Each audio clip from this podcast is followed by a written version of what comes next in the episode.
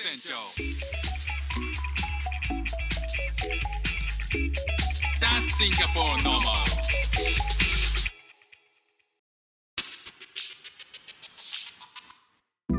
どうもフック船長です。シンガポールで3歳と4歳の息子の子育てをしている主婦です。イラストに挑戦したり歌を歌ったり英語学習のことだったり海外生活で面白いと感じた日本との文化や価値観の違いそこから改めて感じた日本のすごいところなんかをお話ししております。このところですねあの配信が前よりも頻度がちょっと落ちちゃってますねこの12週間ですねあのなんかシンガポールの祝日が重なってましてえー先週も今週も月曜日が祝日だったんですよね。あ祝日は今週だけか。で先週は先週であのスクール側のあの研修みたいなのが入って子供が休むっていうことになったんですよね。まあそうなるとねあのまあ土日月とか金土日とか3連休になっちゃうとまあ息子たちをね、えーなんかこう遊ばせていてその間にちらっと収録みたいなことがあんまりできなくてで夜は夜で結構疲れきっちゃってね、あのー寝ちゃうんですよ。なのでまあ月曜から金曜まで毎日配信っていうことを目標にしてるんですけど、まあ、それでもそのまんえっ、とえっと月曜日か金曜日がなくなることによって、えー週4日更新とかねそのぐらいになっちゃってますねまあでもまあより更新が少なくなっていきそうな気がする、えーのは、えー、と来週の月今週の金曜日から実はうちの母がですねシンガポールに1週間来るんですよね。でそのアテンドをするのでまあ何かとバタバタするだろうなというのとあとはその1週間後にまあえー、と母が来た後に僕たち家族全員で一時帰国を日本にするんですよ。で、まあ、全員でするので、まあ、そっから2週間はまたこれまたね、えーいつ撮るんだっていう感じになると思うんでどうしようかなっていう配信。まあ、どっかのタイミングでねやりたいと思うんですけどちょっとどうしてもねあのここ3週間ぐらいはあここ3週間っていうか今週以降の、えー来週からの3週間ってちょっと少なくなりそうだなっていう気はしてるんですけどまあねできれば、えー近況を常に報告したいなとは思ってます。で今日お話ししたいのはですね、えー子供が7月で、えー上の子が5歳にななるんですよね。え7月の17日14日なんですけどでこのね、えーシンガポールに来てから2回目の誕生日を迎えるんですけどこの子供の誕生日っていうのがまあめちゃくちゃ大変なんですよね。まずねこううちのクラスメイトが何かやたらとホームパーティーが好きなんですよね。あ好きというかその誕生日会っていうのをきっちり開催するんですよ。であのうちの息子も何回かそういったことにあのお呼ばれして参加させていただいたりとかするんですけどまあみんな豪華でね、え1個前に参加したものなんかは、えー、と仙洞里島っていうところでのにマンション借りて住んでる家族なんですけどもね、えーそのパパの方がめちゃくちゃ料理が得意なポーランド人なんですね。で行ったらねプールサイドでバーベキューピット借りれるんですけどそこでね手焼きのピッツァとかあとはなんか肉とかねバーベキュースタイルで焼いてきてくれてでめちゃくちゃどれも美味しくてサラダもねなんかめちゃくちゃおしゃれで、まあ、そんな中で、えーまあ、子供たちは、まあ、それぞれプレゼントを持って持参して、えー遊びに行くんですよね。で、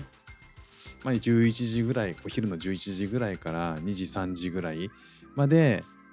まあ、遊ぶみんなで遊んでケーキ食べてプレゼント渡してみたいな、まあ、そんな感じなんですよ。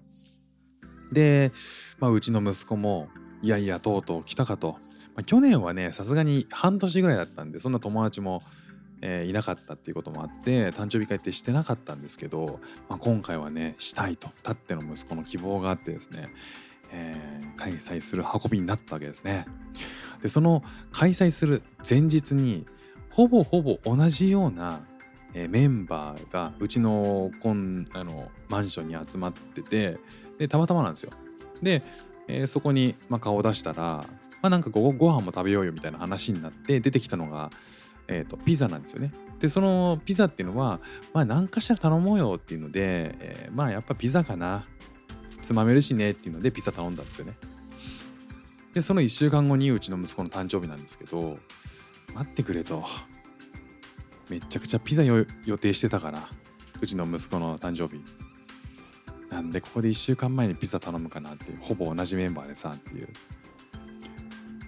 で僕も妻もちょっと悩んでねあのその後ピザ食べた後に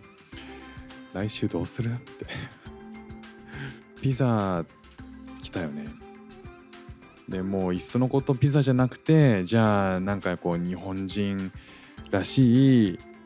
なんか食べ物出した方がいいのかなとかいうふうにまあ変に考え出してで寿司かいや寿司は炎天下で寿司はきついだろうとか日本の料理たこ焼きとか出してもまあみんな大体たこ焼き作ってるしなとかどんどんドンキっていうねそのドン・キホーテの名前が変わったどんどんドンキっていうのがねあるんですけどそこでもう日本食ってかなり揃うんですよね。でえっと作り置きの食べ物もお好み焼きやら焼き鳥やらたこ焼きやらってもういくらでもあるんですよ。まあ、そういうのがあるんでまあ大して珍しくはないだろうっていうことでまあいろいろね悩んでいろんな人にも聞いて、まあ、最終的に出てきたもの僕らが頼んだものはピザでしたね。やっぱりねもう1週2週3週回ってもピザなんですよ。まあ、子供はねピザだったら食べるしっていうので、えー、ピザをなんとかね注文して、えー、当日ねやりました。先週の土曜日曜日かな。いやでも息子喜んでくれてねなんか終始上機嫌でしたね。1年半えシンガポールに来て1年半最初は英語も中国語も全然喋れなかったんですけど今ねこうやって子供たち友達になんかこう祝ってもらえてなんか感無量な感じでしたね。なんかすごい感慨深かったですね。でまあもう一個ね大変なことっていうのが今度は幼稚園で誕生日会をやってくれるんですよ。でその誕生日会っていうのをやあのやって、まあ、去年も同じようにやったんですけど、まあ、今年もそのシーズンが来たなということで何を用意しなきゃいけないかっていうとケーキですね。子供たちが食べる用のケーキをですねあの親が持参しなきゃいけないんですよ。で、えーと、持参する時のそのケーキの注意事項っていうのがその幼稚園側から来るんですけどまずこうハラールであることこうシンガポールっていろんな宗教があっていろんなあの民族がいるので基本的にはこうえっ、ー、と肉を使ってないとかまあそういうこう結構食べ物にこだわんなきゃいけなくてでまあそういうこともあってそのお店はどこでも OK みたいな感じじゃないんですよね。で数うちのクラスメートで18人いるんでその人数分用意するってまあまあなんですよね。で、まあ、今年どうしようかなっていう。でまあ去年はカップケーキだったんですけど、まあ、今年はどうする？っていう話してカップケーキ結局食べないじゃん君っていう。うちの息子には食べないんですよ。用意しとくけど。ケーキもそんなに食べないんですよね。フルーツが好きだから。でじゃあどうするって言って最終的にドーナツになりました、まあ、ドーナツでねあのー、クリスピークリームドーナツかな。それ、まあ、息子も好きなんでそれを用意するっていうね、まあ、一番手頃な感じで落ち着いたなっていうとこなんですけどあとはねグッデーバッグってのがあってこれはまた大変なんですよね。あの海外あるあるなのかもしれないんですけど、えっと、祝われる側が祝ってくれてありがとうっていう意味を込めてプレゼントを参加者に1人ずつ渡すんですよ。で何て言うんでしょうねあの結婚式に帰る時にみんなにプレゼント渡すみたいなあるじゃないですか。まああれはね、あのー、ご祝儀いただいてその分っていうのもあると思うんですけどこのグッデーバッグに関しては別に何かもらうわけでもなくえっと祝って祝われる側が、えー、祝ってくれる人たちにこうギフトをプレゼントするっていう文化があるんですよね。それグッデーバッグって言うんですけど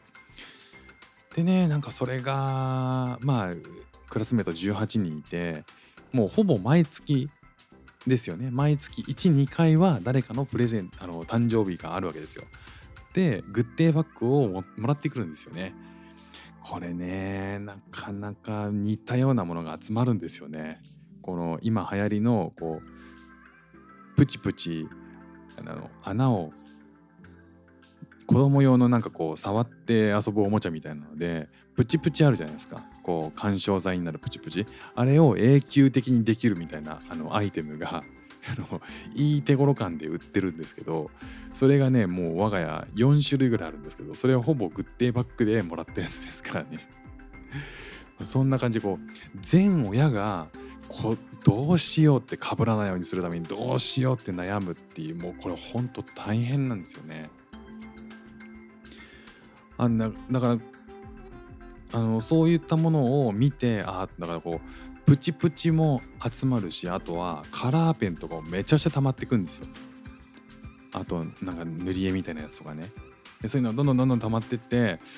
まあ、全親が悩むところでできれば被らないようにしたいだけどそんなにお金も出せないわけですよ。出せないっていうのは親によると思うんですけど18人いたら1人1,000円のものでも1万8,000円なんですよね。いやさすがに1,000円ちょっときついだろうなきついよねっていうのでまあできるだけね抑えながらできるだけこう子供が喜んで楽しいものっていうのを探すわけなんですけどで僕ねひらめいたんですけどそういえば次男がサングラス持ってきたことあるじゃんって。サングラスはどうだろうってね。子供のサングラスで結構安いのあるんですよね。そんなに値の張らないやつが。で、まあ、妻に「いやサングラス趣味とかあるでしょ」うって。いやでもさそんなに言っても子供のサングラスって種類ないからいいんじゃないかな。別にしかもあって困るものでもないシンガポールってこれだけ日差しが強くて結構子供たちサングラスかけてたりするんですよね。でさいいんじゃないかなサングラス。だってあっても困るもんじゃないしね。なんかネクタイとかさあのバリエーションあって困るもんでもないしね。って確かにねって。ただねこう次男がねもらってきたサングラスはめちゃめちゃなんかこう細長のサングラスなんですよ。細長で黄色のサングラスでこれ僕がねあのサングラスを買ってあげた直後にグッデイバッグとしてもらってきたサングラスが細長のサングラスで何でしょうねこうキアヌ・リーブスがつけるのかなぐらいのこのがっつり細長のサングラスだだけど黄色なんですよね。なかなかこうキャッチーなサングラスで僕のつけてほしいんですけど息子がなんか何かと気に入っちゃってそれをつけたがるんですよね。僕毎回その自分が買ってあげたサングラスを渡すんですけどいやあれがいいって言って、分かったって持ってくるんですけどこれあのそれつけて外出るんですけどこれもう SP しかつけないぞっていう形なんですよねこれね。息子がこうあの車輪付きの自転車乗りながらその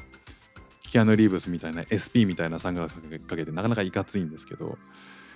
いやまあそういうふうにねこういろいろ悩むんですよねこのプレゼント。予算をねできるだけそんなにかけずにでも子供が喜んでもらうもんで被らないものって大体こう似たようなお店に入っちゃうんで、まあ、そんな中でね今年は何にしたかっていうと本にしました。なんかアルファベットが勉強できる本でなんかこう本なんだけど取っ手みたいな形になっていてあちょうどなんかプレゼントにいいなってなんか子供がえー、1人ずつに渡す儀式みたいなのがあってそこ写真撮ってスクールから送ってくれるんですけど、まあ、そのなんか見え方もなんか見栄えもなんかいいなと思ってその本にしましたね。いやーでもね親はほんとみんな悩んでると思うこの盛大な誕生日。盛大な誕生日パーティー好きな人はいいでしいいでしょうけどね。あとはこのグッデイバッグね。実はなんかこうホワイトデーバレンタインデーとかも日本でだんだんこうチョコをあげないようにしようみたいなチョコを渡し合わないようにしようって結局義理で義理で渡し合うの大変だからみたいな文化って最近あるじゃないですか。なんかあんな感じで一斉になんかこうあのいっそのことも終わりにしませんか？このねっていうそんな空気があったら 意外と親同調するんじゃないかなって思うぐらいなかなかねこのシーズン大変なんでね。ただまあこういう文化なんでしょうけどね。ただこう子供が喜んでくれるのが一番ですからね、まあ、とはいえこう子供が、えー自分の誕生日を意識してあ自分が誕生日祝われるんだっていうのをきっちりこう把握できる年齢に5年 5, 5歳ってことになってきたんでまあいい機会といえばねいい機会だなと。子供も喜んでますからね。そんな風に思いました。今日ちょっと長くなりましたけどね、えー別にこれためため撮り用のためののなんかこう長さではないんですけどね。今日も聞いていただきましてありがとうございました。フック船長でした。じゃあまたね。